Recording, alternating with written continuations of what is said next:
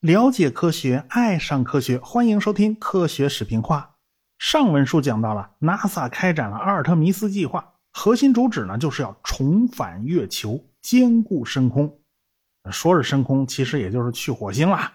毕竟从月球轨道去火星呢，相对来讲容易一点啊，比从地球出发呢要合算。不过目前呢，主要还是盯住月球，这个火星它稍微有点虚无缥缈啊。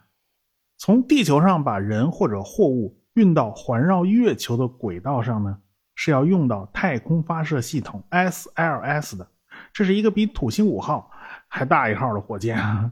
新版的猎户座飞船呢，可以带上六到七名宇航员，在环绕月球的轨道上呢，放一个五十吨重的空间站呢，它也就够用了。这个空间站叫月球之门，从月球之门下到月球表面。然后再从月球表面把人和货物运回月球之门这个空间站，就是交给商业公司去完成的。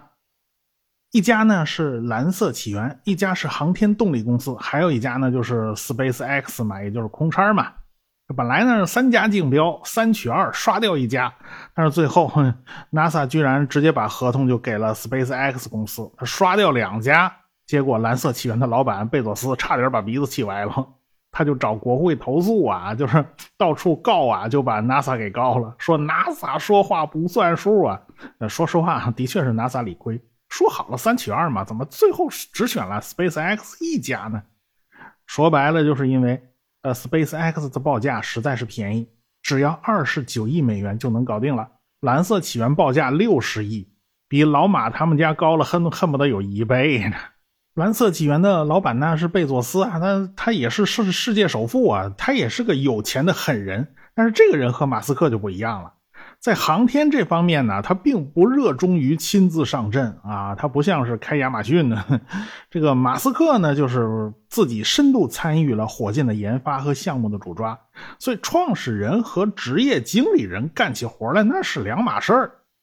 所以这个贝佐斯他不舍得自己下场啊，他只能靠职业经理人。所以他们家的新谢泼德火箭的进度呢一直是很慢。一个亚轨道的旅游项目，他试验了这么多年了，到现在还没实现载人飞行呢。要知道啊，当年开始搞火箭，他比马斯克还早一点。而且呢，麦道公司三角快帆项目下马的时候，很多工程师都被他挖走了。也就是说，他这个团队他不是白手起家。他们是有前期积累的，结果还是起个大早赶个晚集。二十年过去了，他们还是停留在当年 DCX 直上直下那个水平上啊，比那个前进了没多少。他们这么多年只发射了十五次，他们还没人家 SpaceX 一年发射的次数多，而且他们搞的全都是亚轨道测试，至今没有发送任何东西进入环绕地球的轨道，就不知道他们在搞些什么。所以呢，私营航天这么多公司就成了 SpaceX 一家，其他呀都不灵。蓝色起源的 PPT 做的很不错啊，他们的新格伦火箭据说很厉害，那 PPT 真真是漂亮。新阿姆斯特朗火箭和星舰火箭它是一样强大的，但是再漂亮的 PPT 也不过就是个 PPT 嘛，它八字还没一撇呢。所以啊，贝佐斯他也知道这次参与竞标的力量他是不够的，因此他拉了好多的老牌军工企业入了伙，比如说波音啦、洛克希德马丁啦、诺斯罗普格鲁门啦，凡是大佬他找了个遍。基本上这个队伍就是美国国家队的班底。这一个项目需要分给五家大的承包商去做。说实话，NASA 对于这帮子老牌的防务承包商呢，脾气那是心知肚明。就拿太空发射系统来讲啊，用的都是航天飞机的成熟技术。那发动机就是航天飞机的简化版啊，火箭的主体用的是航天飞机的燃料罐改造的，就连两个巨型的助推器，那也是换汤不不换药，那也是航天飞机的固体火箭助推器升级的。你按理说你应该省钱呢，你应该进度快点啊。可惜这都多少年了，花了 NASA 九十亿美元，现在这火箭连发射架的边都没摸着呢。所以你说这帮承包商简直是万年歌王啊！他咕咕咕都不知道叫了多少年了，年年放鸽子。至于那个航天动力公司，它是一大帮小企业的代表，他一个项目得分给二十五个小公司去做。所以这个项目管理肯定是抓瞎的。基本上呢，他呢也知道啊，自己就是陪着走个流程，没人指望他们家能拿到机会。真正有竞争力的就是蓝色起源和 SpaceX，唯有 SpaceX 公司有垂直整合能力，而且能力还超强。他们几乎是一个公司，从头到尾给你全包了，什么都是自己的。所以这一点上，它远超蓝色起源。那你要说 NASA 对 SpaceX 偏心吧，它似乎也不是这样。去年 NASA 给这几家公司预研的费用，蓝色起源人国家队啊，人家直接拿了五点七亿美元，航天动力公司领着一帮小承包商拿了二点七亿，那 SpaceX 拿的最少，只有一点几亿，这也就是一个小目标的水平吧。但是最后交卷子的时候，哎，SpaceX 公司拿出来的东西那是最强的。这次三家企业给出的方案呢各有不同。蓝色起源那方案呢中规中矩，基本上就是个阿波罗登月计划的放大版。当年阿波罗那登月舱整体高度呢是七米，这一次他们登月舱的高度是十一米，整体给放大了一号，基本格局呢是没什么变化的。大家想想啊，阿波罗登月是怎么个流程啊？这登月舱下去以后，开着反推火箭着陆了啊，然后呢？这宇航员爬梯子下去，然后搬了个几块石头回了飞船，然后呢开上升段起飞，和太空里的指令舱对接，然后咱咱咱打道回府了，咱回地球了。那蓝色起源的这个登月方案呢，基本上就是换汤不换药了，只是起飞以后改成和月球之门空间站对接，暂时咱不回地球。那么也就是说，满打满算呢？就是这上升段是可以重复使用的，那底座你给扔月球上不回来了是吧？你撑死了能复用的部分就是三分之二嘛，所以复用性不太好，也就意味着你价钱是不会便宜的。所以 NASA 给出的评价呢是可以接受，说得过去，多多少少有点勉强吧。那航天动力公司的想法它就不一样了，他们是专挑蓝色起源的软肋打。蓝色起源那登月舱高达十一米，载人舱段啊是在最顶上，你爬个梯子下来要十米长。我的乖乖呀，十米长的梯子那是不好爬的呀，那是三层楼的高度啊！哎，我们新装修了一个摄影棚，高度呢是在五米左右，这房子高度还挺高的。他需要黑背景的时候呢，就是我们摄影师大圣同志亲自刷墙，两边挂黑色帘子，也是他爬上去，他自己爬到那么高的地方，他架了一个五米高的梯子爬上去，我看着都瘆得慌，我生怕他掉下来。我我看这五米高的梯子，我都已经瘆得慌了。你说再延长一倍，十米长，那我肯定害怕。所以航天动力公司的设计方案就充分考虑到了这一点。他们设计的登月舱是非常低矮的，走不了几步台阶就下到月球表面了。但是如果你登月舱放的这么矮，那反推火箭就没办法安在底部啊，你只能安装在两边所以航天动力公司的设计方案就是像一个人腋下抱着两个大西瓜，抱着两个大燃料罐，然后在燃料罐底部装着反推发动机。所以他们的复用率就比蓝色起源要高，因为它不扔。他们降落到了月球表面以后，呃，有两个燃料罐嘛，就烧光了，这罐子就可以扔了。但是他们这登月舱带了四个燃料罐，还剩下两罐呢。剩下这两罐就足以保证这个登月还能够返回月球门户空间站啊，下去一趟它也能返回来，嗯，也就是损失了两个燃燃料罐啊，它还是可以接受的。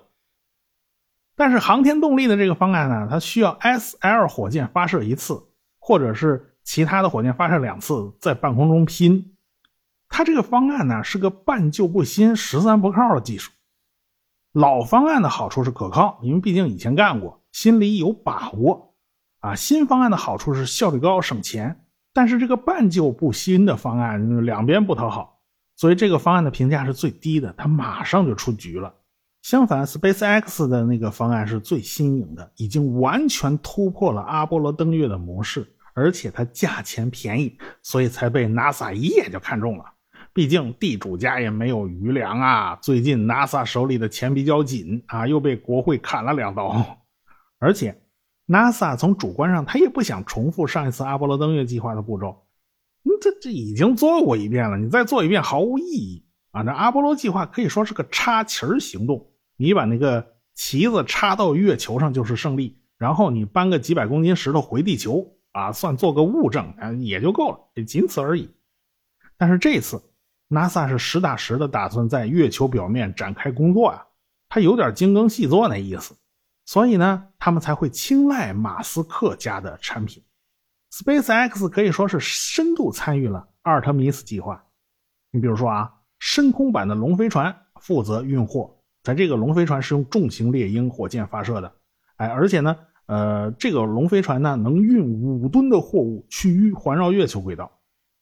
空间站的舱段也是用重型猎鹰火箭发射的，而且星舰登月版作为月球和空间站之间的往返工具，而且它能带着一百吨的东西下到月球表面，能带着十吨的东西从月球表面飞回空间站。所以这个家伙方方面面都缺不了，所以 SpaceX 就成了那个重返月球最大的一个赢家。对未来它去火星呢，呃，也是有好处的。可以说呢，叫一鱼两吃吧。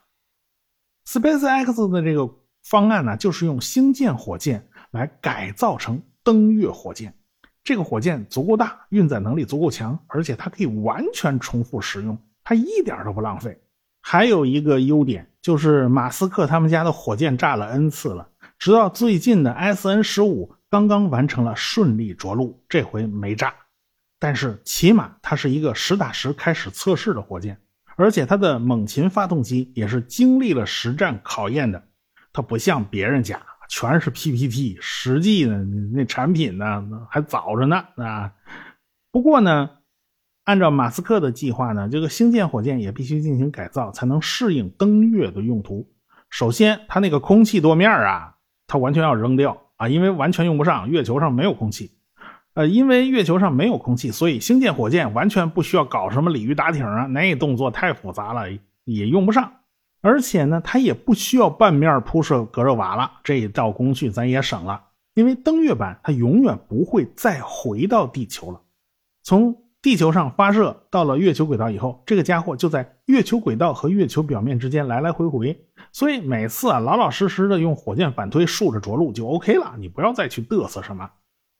不过呢，有个问题啊，这个五十米的火箭要想在月球表面站住，显然它不太容易，月球表面它不太平啊，所以登月版呢就需要有类似猎鹰九号那样的支撑腿尽量伸开啊，这样的话呢。可以支撑很大的面积啊，撑住了，这星舰火箭就能站直了。而且星舰火箭预计可以带一百吨重的载荷到月球，而且呢，它还可以用另外一枚星舰火箭，是个加油版，来给这个星舰完成太空加油，起码得灌进去两百多吨的燃料。这么大的这个加油量呢，也是前所未有的。反正呢，就是这个火箭实在是太大了啊啊！大家可能这个。对这个家伙没概念，这么说吧，这火箭直径九米，高五十米，跟苏州那虎丘塔、北京的天宁寺塔、西安的小雁塔，你差不多是一个大小。你说这家伙有多大吧？反正呢，登月版的头上要安装成员舱，你得把人送上去啊。它还得分出货舱，它那头上的确是有这么大个体积，而且相当宽敞，但是。这火箭太大了，你在头部开一侧门供宇航员出入，这宇航员一伸脑袋，妈呀，离地有四十米高，你怎么下去？所以，登月版的星舰火箭呢，就在侧帮子上装了个电梯，这样的话呢，宇航员就不用爬楼梯了，什么东西直接搬上火箭，咱直接拿电梯给你吊上去。说白了，就是因为这个火箭的运载能力实在太强大了，所以可以奢侈一点，就多带一点辅助设施，没关系。你像蓝色起源那火箭，它就不行，它那没人家火箭大。正因为星舰火箭登月版呢，它载重量大，有些设计呢就显得比较特别。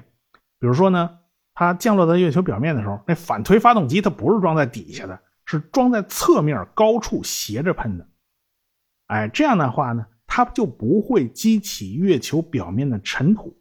哎，他们连这一点可都是想到了。而且星舰是可以和月球之门空间站对接的，呃，但但是说实话，这个对接显然不成比例，因为火箭太大了，这火箭装货都能装两百吨，你说它自己有多重呢？结果这空间站太小啊，这空间站只有五十吨，所以这火星协会的会长祖布林就说这计划不靠谱啊！哎呀，你你你在搞什么星际之门呐？搞什么月球之门呐？你你搞这空间站干什么呢？你你就让这个火箭你直接登月不就完了吗？星舰火箭它是有这个能力的，但是人家 NASA 就不是这么想的，人家 NASA 必须雨露均沾，保证大家都有饭吃，你不能只押宝马斯克一家，所以很多计划呢，他都必须妥协。月球之门还是要搞的啊，这个猎户座飞船还是要搞的，尽管这些公司手脚都没马斯克麻利，呃，尽管他们经常咕咕咕的，不过他们要是一再掉链子，始终搞不出个东西。那么 NASA 就只能全面依靠 SpaceX，这都是没有办法的事情。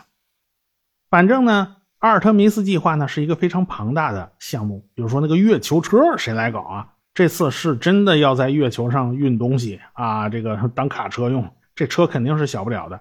还有那个无人探测器，谁来搞呢？这都是一笔一笔的生意，一笔一笔的订单。所以像。阿尔特弥斯协议啊，这个签约国是不少的，美国是主导，呃，澳大利亚、加拿大、英国，这都是美国铁杆盟友嘛。这五眼联盟一下就凑齐了四个嘛。剩下的是日本、什么卢森堡、意大利、阿联酋，还有乌克兰啊。这乌克兰是刚刚加入不久吧？这卢森堡呢，只能帮点小忙，他没法独当一面。这阿联酋嘛，就是打酱油的，出钱的金主。呃，阿联酋的火星探测器还是用日本的火箭发射的，有好多都是请别人帮他们做的。啊，他们也就是全程参观一下，但是人家阿联酋也说了，这是要激发起阿联酋老百姓对科学的兴趣啊！你这国家不能总是老靠卖石油赚钱吧？啊，那将来石油总有挖光的一天，这说明哎，人家国家也是有明白人的。尽管目前只能打酱油凑个热闹，但是也比什么都不干要强啊！那将来说不定人家就就能赶上来了，是吧？加拿大的航天产品呢，就和美国是深度整合的。他们在航天方面最拿得出手的产品，就是国际空间站上用的那个机械臂，就俗称叫加拿大臂。这个国际空间站上用的是2.0版，航天飞机上当年用的是1.0版。我们现在天河号核心舱上装的那个机械臂，比加拿大臂啊稍微短一点。那是因为我们的空间站嗯尺寸不够大，它不需要那么长。但是大家都是七自由度机械臂，而且呢都能在空间站的外壁上到处爬啊，爬来爬去的都是可以的。所以这两个机械臂的技术含量那是不分伯仲啊，我们的技术含量也非常高。另外一个成员就是意大利，这意大利看上去不显山不露水，其实国际空间站上有好几个舱段都是他们造的，所以人家在这方面一点都不弱。欧空局在国际空间站上有一个舱段，日本也有一个舱段。这两个舱段都有二十几吨重啊，都是靠航天飞机给扛上去的。日本和欧空局都有自己的货运飞船，而且他们的货运飞船都还很大。他们假如假如是想搞自己的空间站，用货运飞船改一改，它其实就能搞出类似我们天宫一号、天宫二号那种试验性质的空间站，他们是能搞出来的。但是对他们来讲呢，他们就觉得无此必要，花这个冤枉钱干什么？就跟着美国老大哥慢慢走就行了。那个欧洲人当然是考虑更多一点，他们两头下注，他们和我国的关系也不错。现在有欧洲宇航员就在我们这儿训练。欧洲的阿里亚纳火箭和日本的 H 系列火箭呢，还都是不错的运载火箭，也都形成了自己的系列了。欧洲人其实他们也是从导弹转型过来的，所以一开始阿里亚纳一型火箭用的也是。四氧化二氮和偏二甲肼作为燃料，跟咱们长征系列火箭其实是一样的。阿里亚纳一型和我们的长征三号类似，大致是在伯仲之间。后面阿里亚纳二型、四到三型、四型，其实就是加助推器啊，改进改进啊，和我们的长二滚啊、长三甲之类的，其实大致差不多。那阿里亚纳五型就和我们的长征五号差不多。你别说啊。欧洲人和日本人的氢氧火箭发动机方面还是有很高技术水平的，他们很有两把刷子，有些地方是超过我们的，但是他们的火箭不如我们的长征五号来的大，也就是说，运载或者运载能力不如我们。这就好比啊，一辆先进豪华的卡车，虽然用了很多高科技，很厉害，但是拉的货就是没我这辆普通卡车多嘛。但是呢，这个我怎么说嘛，就是这个世界呢，它有点不讲道理啊。就是他们和美国是处在同一个市场环境之中的。过去呢，他们还能从美国人手里争取到一些发射的订单。你想吧，阿里亚纳一号为什么和我们的长征三号大差不差呢？就是为了发射同步卫星嘛。同步卫星多半是做电视转播，当年那是大有赚头啊，是收电视转播费都能收到手软。所以他们当年就是奔着赚钱去的。他们当年啊还真的能赚到不少钱。因为当时美国的火箭主要是什么德尔塔呀，什么这些个系列，其实这些公司呢，他们跟欧洲的阿里亚纳、跟日本的都其实没太大差别。但是哪知道啊，后来出了个马斯克啊，这家伙是个异类。现在欧洲和日本就不行了，就是被这个马斯克给挤兑的啊。这个天知道怎么出了这么个异类。有关这档子事儿呢，我们下次再说。如果我的节目没听够呢，向您推荐《科学有故事》。科学声音。